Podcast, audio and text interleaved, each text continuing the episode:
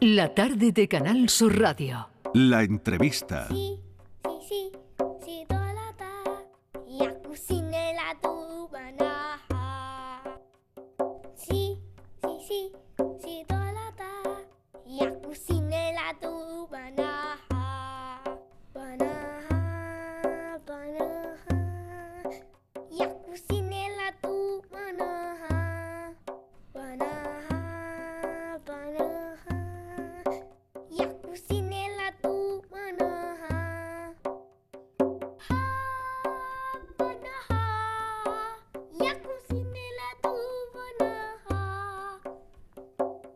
Las 5 y 8 minutos de la tarde abrimos aquí una nueva hora y vamos a presentarles a Luis Flores, un veterinario que se va a la República Democrática del Congo, que conoce a Esther y que empieza un calvario increíble cuando quiere traerla a España de vacaciones. Hemos conocido su historia, el otro día hablamos con él por teléfono, pero queríamos que tenerlos cerca. Entonces hoy están en Jerez, que es el sitio donde hoy hay que estar, porque se está hablando mucho de Jerez por otros motivos. Pero yo quiero contar la historia de Luis y de Esther. Y hoy mm, ella le acompaña en el estudio. Luis, ¿qué tal? Bienvenido, ¿cómo ¿Qué- estás? ¿Qué tal? Buenas tardes, buenas tardes a todos. Bueno, no sé si Esther reconoce de alguna manera esta canción, que dicen que es una canción que aprenden los niños de, de pequeños y, y no sé si tiene algún significado, si a ti te suena por algo. No, yo no la conozco, no sé si será, a lo mejor, no sé si es suajili, creo que no es suajili, a lo mejor Ah, es, no es de- del oeste de África quizás. Ujú. Esther, ¿tú le Sí. ¿Tú conoces la chanson ou pas? ¿Tú peux parler, eh, Esther? No. No la conoce tampoco. Bueno, bueno, pues hemos ido buscando una conexión a través de las canciones.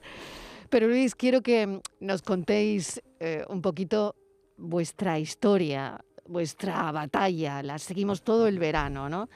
Voy a contarla yo en principio para situar a los oyentes. Luis es veterinario. Eh, bueno, se instaló en el santuario de algunos chimpancés en la República Democrática del Congo para Ujú. estudiarlos, para, en fin, ahora nos contarás, ¿no? Pero nada más llegar conociste a Esther y Esther ha marcado tu vida para siempre. Totalmente. Pues nada, yo me fui hace cinco años, en 2016, a la República Democrática del Congo para trabajar como jefe veterinario ¿no? del Centro de Rehabilitación de Primates de Elviro y también llevo un programa de formación de veterinarios africanos allí, ¿no? ¿Vale? Entonces, como tú bien has dicho, eh, cuando llegué, nada más llegar, pues me encontré ya en el camino de mi casa al santuario a Esther, que era una niña que pululaba por allí entre las mujeres que vendían algunas cosas en una esquina, mientras su madre, ¿no? que la pobre, bueno, no está muy bien de la cabeza, no está porque todavía la madre, bueno, está allí, ¿no? Pues se iba al campo a, a sembrar algunas habichuelas para traer algo de comer a la casa, ¿no? Y ella, pues nada, pues ella vivía allí en unas chabolas con su madre. Y, y bueno, pues así empezó la historia entre Esther y nosotros, ¿no? Porque realmente forma parte de nuestra familia, que yo tengo mi mujer que es ruandesa, Luna, y tengo un hijo, Antonio, Antonio Flores, que también nació en 2019, en agosto de 2019. Esther aparece un día llorando. Eh, A ti eso te, pues no sé, te, te, te llega al alma, ¿no? Y, Mm. ¿Y qué te cuenta Esther? ¿Qué, le pasaba a Esther? Eh, bueno, es que el tema que yo, yo, como te digo, yo ya conocía a Esther, la conocíamos, eh, yo ya había incluso hablado con algunos congoleses para ver si la podía ayudar de alguna manera. Algunos me decían que era muy complicado, que la madre no querría, que tal y cual. Y bueno, ya ella había estado en casa varias veces y había venido a comer y toda esa historia alguna vez. Pero un día, precisamente en agosto, ¿no? Cuando antes de nacer Antonio pasó un día por la casa que venía con frío, con hambre, llorando, había la madre la había echado, ¿no? de la casa y bueno, pues ese día pues le di de comer como otras veces hacía y, y le dije que si quería quedarse a dormir, a descansar. había pasado mucho frío por la noche, se comprende, y se quedó a dormir ese día en una habitación de la casa que teníamos para los invitados y bueno, a partir de ese día por la tarde dijo que se el otro al día siguiente dijo que se quería quedar otro día y al día siguiente otro. Y ya entonces pues hablando en suajili con la con el que trabajaba en mi casa le preguntó si podía quedarse allí porque ella realmente era agosto. Decía que ella en septiembre quería empezar a ir al colegio. Y pues se quedó allí, ¿no? Se quedó en casa y bueno, ¿qué le vas a decir tú, ¿no? A un niño que, que no tiene nada, ¿no? Y que, y que lo conoce y que, y que bueno, y que te pide, que te pide de alguna manera auxilio, ¿no? Vivir contigo, que te pide quedarse contigo, que te pide casi. Exactamente. No lo sé si tú lo entendiste así, Luis, pero que te pide casi formar parte de tu familia, ¿no? Sin, sin pedírtelo. Sí, esa, es la, esa, la, esa, es la, historia, ¿no? Y bueno, en África, bueno, en África es verdad que, que, la infancia tiene una desprotección absoluta, ¿no? Ser un niño es muy complejo. Yo creo que es lo más complejo que hay en África, en algunas partes de África, en gran parte de África, la infancia está muy mal valorada, ¿no? Porque no sé, es un periodo que no lo pasan muchos, ¿no? Y, es así que mueren muchos niños hasta la edad de 5 años, ¿no? Entonces ella pues pidió eso y yo lo tenía claro, ¿no? O sea, yo me fui a África y yo, que yo me he ido a trabajar con primates, ¿no? Pero sí es cierto que yo siempre tenía una espina clavada, ¿no? En mi corazón cuando iba al hospital, al hospital de, de Luiro, y bueno, y veía a los niños como hinchados, ¿no? Como mueren de, de, de, hambre en pleno siglo XXI, ¿no? Yo, para mí eso realmente me dolía mucho, ¿no? Nosotros tuvimos un caso de una niña con tuberculosis que la diagnosticamos, ¿no? Con un proyecto que tenemos y que esa niña a través de un médico americano se le dio de comer y esa niña se cuidó durante los seis meses del tratamiento de tuberculosis, mejoró y todo y bueno, y, después nos pegamos, nos llevamos un palo muy grande porque la niña cuando terminó el tratamiento se fue con su madre y a los meses se murió, y se murió de malnutrición, ¿no? Entonces, bueno, la verdad que yo me sentía en deuda con, los seres humanos, ¿no? Porque a pesar de que trabajo con los animales, pero yo tengo, tenía claro también que ayudar de forma puntual no lleva demasiadas soluciones realmente, ¿no? Entonces, bueno. Increíble, ¿no? Eso que dices que te sentías en deuda con los seres humanos, ¿no? Hay una cosa, ¿no? Y es que la República Democrática del Congo no permite las adopciones, ¿no? Pero al final todo esto había que arreglarlo de alguna manera. Y un juzgado congolés eh, te reconoció como tutor, ¿no? Después de que la madre, que lo acabas de comentar, que sufre problemas de salud mental, eh, hubo un consejo familiar con los tíos, con las tías, con la familia de Esther, ¿no? Sí. Y eh, bueno, pues ya está. ese juzgado eh, te hizo, te consiguió o, te concedió, mejor dicho, la tutela de Esther, ¿no? Exactamente, ¿no? Eso yo tuve que buscar la familia del padre, porque realmente el padre se murió hace tiempo, parece ser, ¿no? Y indagando un poco, pues había un chico en el santuario, un cuidador que decía que esa niña era hija de un tío suyo, ¿no? ¿Vale? Entonces, bueno, tuve que buscar a aquel es el, el mm, cabeza de familia de... No hay papeles, perdona Luis. No, no, no, nada, No hay papeles de nombres, no hay papeles de apellidos, nada. no hay registro de los menores, ¿no? Claro, es es escalofriante. ¿eh? Claro, gran parte de los niños no están inscritos, ¿no? Son nada, ¿no? No son, nada, exactamente, ¿no? Entonces, bueno, pues claro, después de yo conseguir la tutela, que eso fue un procedimiento, bueno, judicial, con un juez en Bucabo y toda la historia que tuvimos que hacer, Después de conseguir la tutela, tuvimos que hacer, eh, aplicar, ¿no? O sea, hacer una petición de un certificado de nacimiento para poder sacarle a ella más tarde lo que sería ya el pasaporte para poder viajar. Hmm. El pasaporte fue una historia increíble que ya nos la contabas el otro día, para poder llegar eh, de nuevo a España ha sido un calvario. Pero bueno, lo bueno es que estás aquí con Esther eh, que tu familia ha podido conocerla, ha podido conocer también a Antonio, a tu, a tu mujer, a tu pareja, a Luna. En fin, eh, yo quiero que me hables de ese encuentro porque además han sido momentos muy difíciles. Tu padre lo pasó muy mal durante la pandemia. Eh, han sido, bueno, claro, momentos muy duros, momentos añadidos muy duros, ¿no? Claro, porque realmente nosotros pensábamos venir en mayo de 2020 y apareció la pandemia, ¿no? Y llevamos desde que Esther está allí y Antonio nació hablando por WhatsApp, ¿no? Por llamadas de WhatsApp y toda la historia. Entonces, bueno, mi madre justo murió antes de irme yo a África, ¿no? Yo tengo una hermana mayor, Antonia, que es un poco como la madre de todos nosotros, ¿no? ¿Vale? Entonces ya se había establecido un vínculo muy fuerte ¿eh? entre nosotros, entre los niños y mi familia, ¿no? Yo tengo otra hermana que está en Estados Unidos trabajando, un hermano en Marruecos. La idea era venir en agosto para reunirnos todos, ¿no? ¿Vale? Entonces hemos tenido muchos problemas porque para la visa de Esther tuvimos que luchar mucho, ¿no? Esa batalla social que ganamos entre todos los andaluces y entre otra gente también de España y del mundo que firmó esa petición y que nos ayudó a hacer reflexionar. Bueno, el defensor del pueblo también intervino ahí, tuvo una participación muy importante ¿no?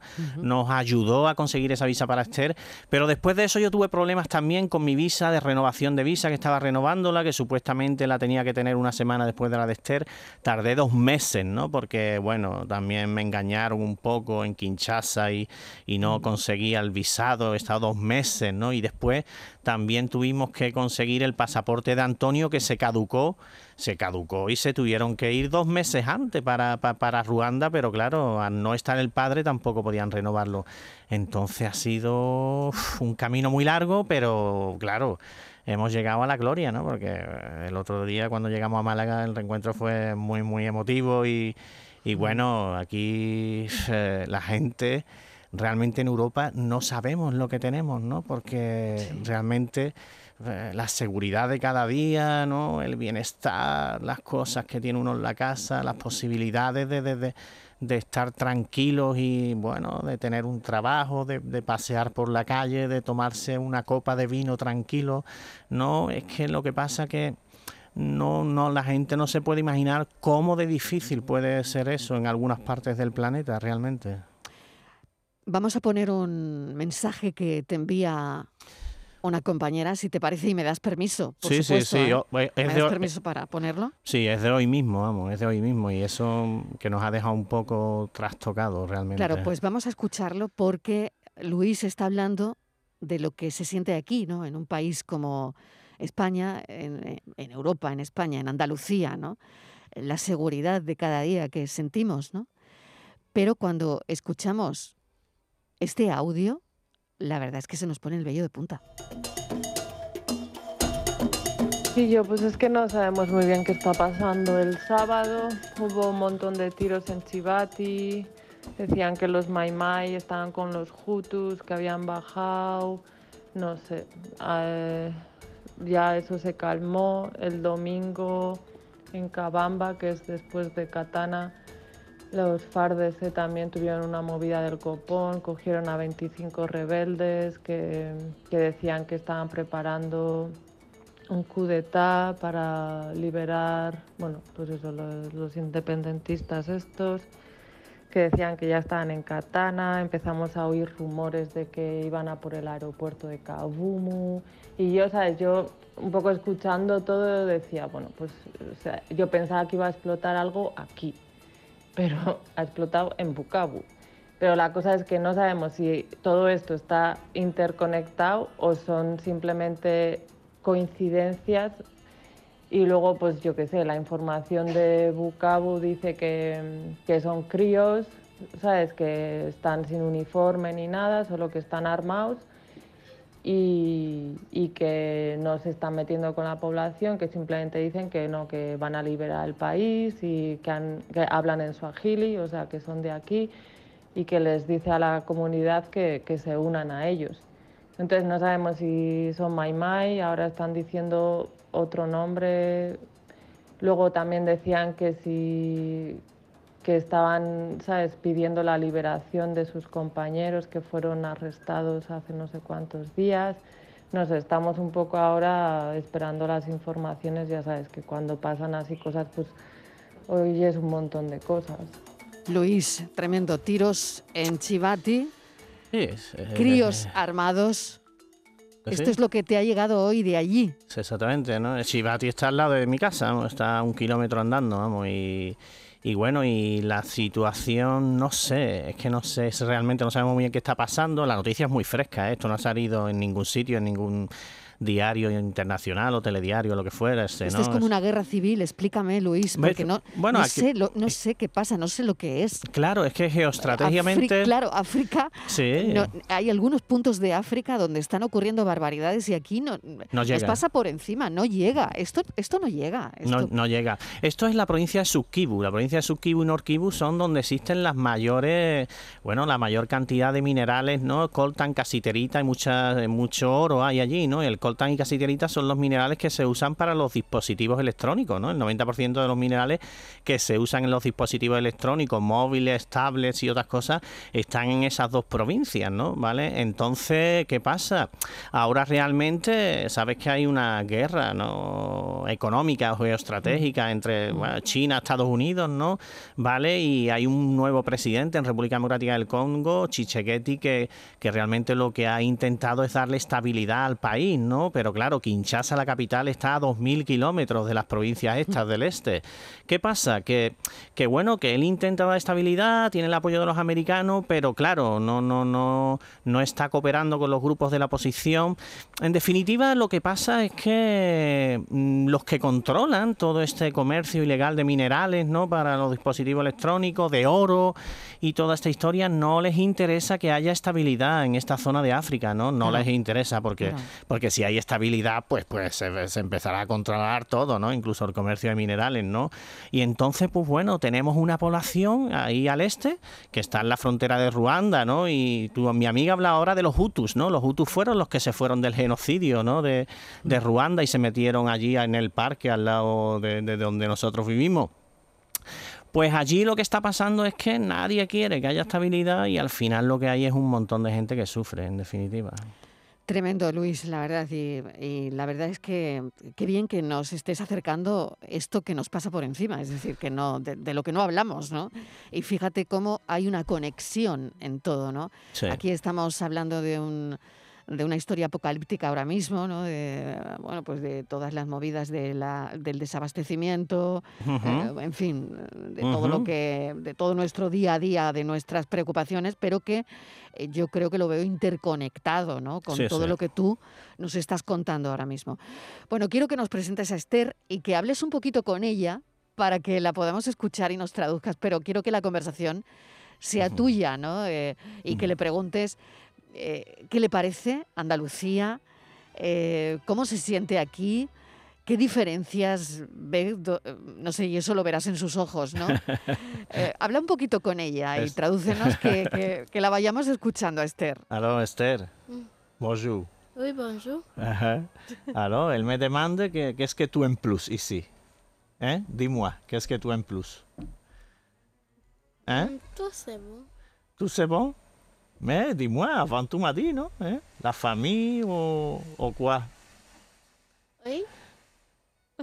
¿Qué, ¿Qué, le parece la radio? ¿Qué le parece la radio? ¿Tú envías la radio? ¿Te gusta la radio? ¿Eh, Esther? ¿Mm? Parle.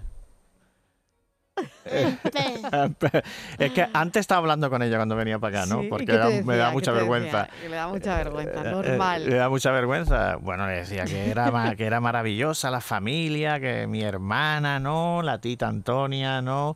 Y que bueno, aquí, bueno, puede ver la tele todo el tiempo que, quiera. todo lo que quiera allí, allí tenemos un generador que, bueno, que claro, o no hay electricidad, así que lo podemos ver de una forma limitada, ¿no? Pero ella está, yo creo que lo que más le impresionó mucho cuando salimos del aeropuerto que las luces, ¿no? Las luces. Me dijo que esas luces que hay, esas luces que hay, que esas luces están toda la noche encendidas o como la historia, ¿no? Eso me decía. claro, ella te preguntaba, ¿no? Claro, porque... Y, se alucinará con muchas cosas, Luis, ¿no? sí. Porque el impacto debe ser tremendo, ¿no? Hombre, claro, la, fíjate, la comida nada más, ¿no? La comida. O sea, es que eh. nosotros comemos mucha habichuela, mucho arroz, ¿sabes? Y...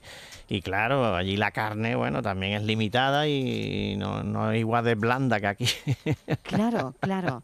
Estará alucinando con todo, ¿no? Y, y con los primos, me imagino, con, con toda la familia. Exactamente. Nosotros somos una familia muy grande, somos seis hermanos, ¿no? ¿Vale? Y entonces ella es muy cariñosa con la gente. También con la gente que ve por la calle. ¿eh? Ella se siente muy bien acogida realmente. Es que aquí tenemos una muy buena acogida en Jerez. ¿eh? La gente nos saluda y, y conoce su historia por la calle. Ahí la escuchamos. ¿no? ¿Tú ves dir quelque chose o pas? ¿Eh? Di quelque chose. Je sais pas, qu'est-ce que tu aimes beaucoup? Le plus que tu aimes ici. ¿Eh? Dile que si va a aprender alguna palabra. A saber español. ¿Habla- Andaluza. ¿Hablas español, Esther? Un poquito. Un Ah, muy poquito bien. de español. ¿eh? Un poquito te- te- te- se tiene que llevar alguna palabra andaluza, ¿no? Co- ¿Cómo te A llamas, ver. Esther? ¿Cómo te llamas? Me llama Esther ¿Eh? Flores Ajá. Ah, Feza. Esther Flores Fesa. ah, muy bien. Oye, dile que nos cuente algo. Si le apetece contarnos algo, lo que sea. Un Esther, cuento. ¿tú me A ver. raconté quelque chose à elle? Comme quoi Hein? Comme quoi Tu- tu- Est-ce qu'il faut parler maintenant qu'il y a tout le monde qui t'écoute Hein? C'est quoi la nourriture que tu aimes plus Parle. Hein? La nourriture que tu aimes plus. La poulet. El poulet, el Qué pollo, la, la comida que más le gusta es el pollo. que se ha comido? Se ha comido hoy un pollo asado. las patas del pollo, las patas del pollo. Los muslitos. Los muslitos. Ay, madre mía. Bueno, pues de verdad, eh, te agradezco enormemente que hayas venido con Esther, que nos la presentes, que es verdad que Andalucía, que Cádiz, Jerez se volcaron con una Sí. visa para Esther, Sí, hubo esa etiqueta en las redes sociales, visa para Esther, sí. y al final Esther ya está aquí. Lo que no sé es cómo será la vuelta, Luis. Bueno, ¿sabes ¿Cómo es, qué? el, ¿Cómo es el choque, no? De, de- de Eso es- volver, no sé, porque tenéis que volver, ¿no? Sí, sí, he pensado eso, he pensado, he estado pensando eso yo más que ellos, ¿no? Ellos no lo piensan, ¿no? Vale, pero bueno, tenemos que volver, eso está, eso está claro, ¿no? A no ser que se líe la más gorda de las cosas allí, ¿no? Donde estamos viviendo y bueno, y que se ponga la cosa, que haya rebelde, que cojan realmente la ciudad o pase alguna ¿Podría historia de ser esa. Esther refugiada? Bueno, también, no lo sé legalmente, ¿no? Pero si pasa alguna historia de esa, ¿no? Porque ahora mismo nosotros estamos arreglando aquí para conseguir el exequatur, que es el reconocimiento de la tutela, ¿no? En España, ¿no? Yo lo que quiero es que al menos, ¿no? Lo que yo quiero es que al menos no tener problemas si quiero venir con ella a ver mi familia, ¿no? ¿Vale? Porque si es verdad, yo te digo la verdad, ¿no? Yo no quiero vivir, yo no quiero que ellos vivan aquí y yo allí, yo no quiero estar separado de mi familia, ¿no? O sea, no es para lo que para lo que yo tengo una Y familia tú realmente. vas a seguir trabajando con... Sí, yo voy eh, a seguir trabajando allí en- allí además el, el trabajo que haces te- te gusta, estás Sí. también, ¿no? Eh, eh, trabajando contra los furtivos de Sí, alguna sí, forma allí, ¿no? Sí, sí, no, yo trabajo en medicina. Protegiendo, Es- protegiendo el entorno. ¿no? Exactamente. Bueno, protegiendo también unos bosques que son súper importantes para el cambio climático y toda la historia que estamos exacto. viviendo, ¿no? Porque al fin y al cabo nosotros protegemos los grandes primates, los gorilas, los chimpancés, pero es que protegemos realmente los hábitats donde estos animales están, que son, bueno, grandes sumideros de, de- de- carbono, ¿no? De CO2, ¿no? Y que estamos en un momento muy complicado en este planeta, ¿no? Estamos en un momento muy complicado. Tú estás viendo todos los cambios sociales que hay en la sociedad europea, ¿no? Porque, bueno, estamos hacia un cambio energético también, hacia no consumir combustibles fósiles y todo. Pero creo que vivimos en una nube ¿eh? algunas veces, ¿eh? porque, porque vivimos en una Europa que pensamos que lo estamos haciendo todo muy bien en Europa, que vamos fenomenal haciendo esos cambios tal igual, pero es que no es Europa solamente Estados Unidos, es el planeta entero. Claro. No podemos seguir explotando los recursos como lo explotamos en otros sitios y no tener en cuenta cuáles son las consecuencias de, eso- de todo eso. ¿eh? Llevamos tres días de cumbre. Sí, Y en la cumbre del clima, bueno, vamos sabiendo algunos compromisos. El de hoy, 100 países comprometidos a, a reducir el gas metano. Sí. Algo es algo. sí, ¿no? sí.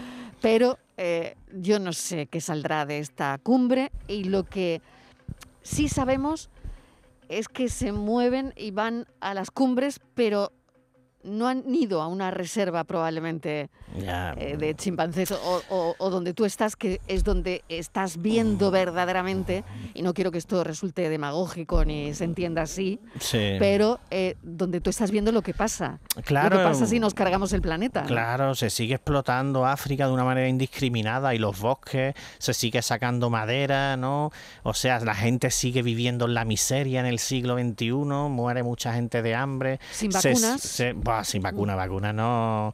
Pero bueno, el COVID es otra historia, porque eso daría para hablar otro programa entero, ¿eh? Como la, la visión del COVID aquí, la visión del COVID en África y cómo el COVID realmente ha afectado a la población en países desarrollados y a la población africana, que, el impacto en la salud ha sido mucho menor. Vamos, es que aquí hay grandes diferencias, yo creo, a, a nivel inmunitario del sistema inmune, ¿no?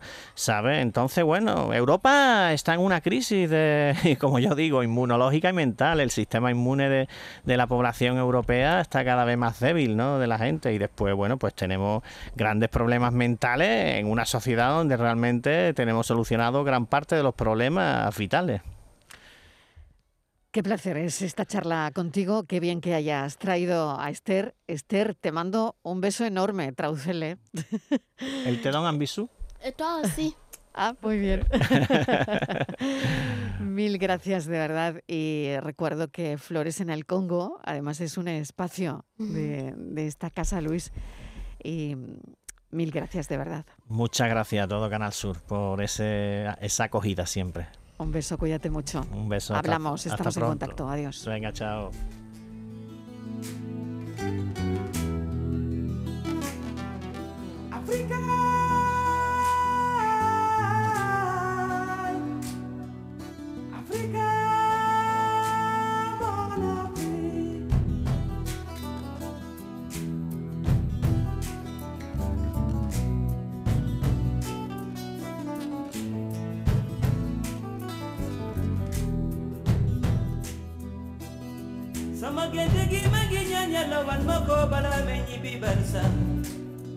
ma ne dëkk ñàkk si bëti Afrika doon benn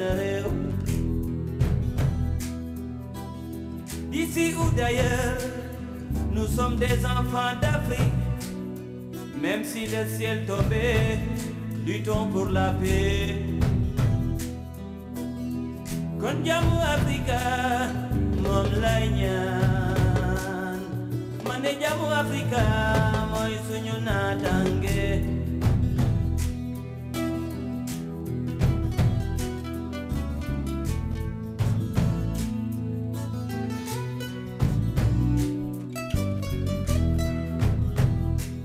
Tarde de Canal Sur Radio con Mariló Maldonado. También en nuestra app y en canalsur.es.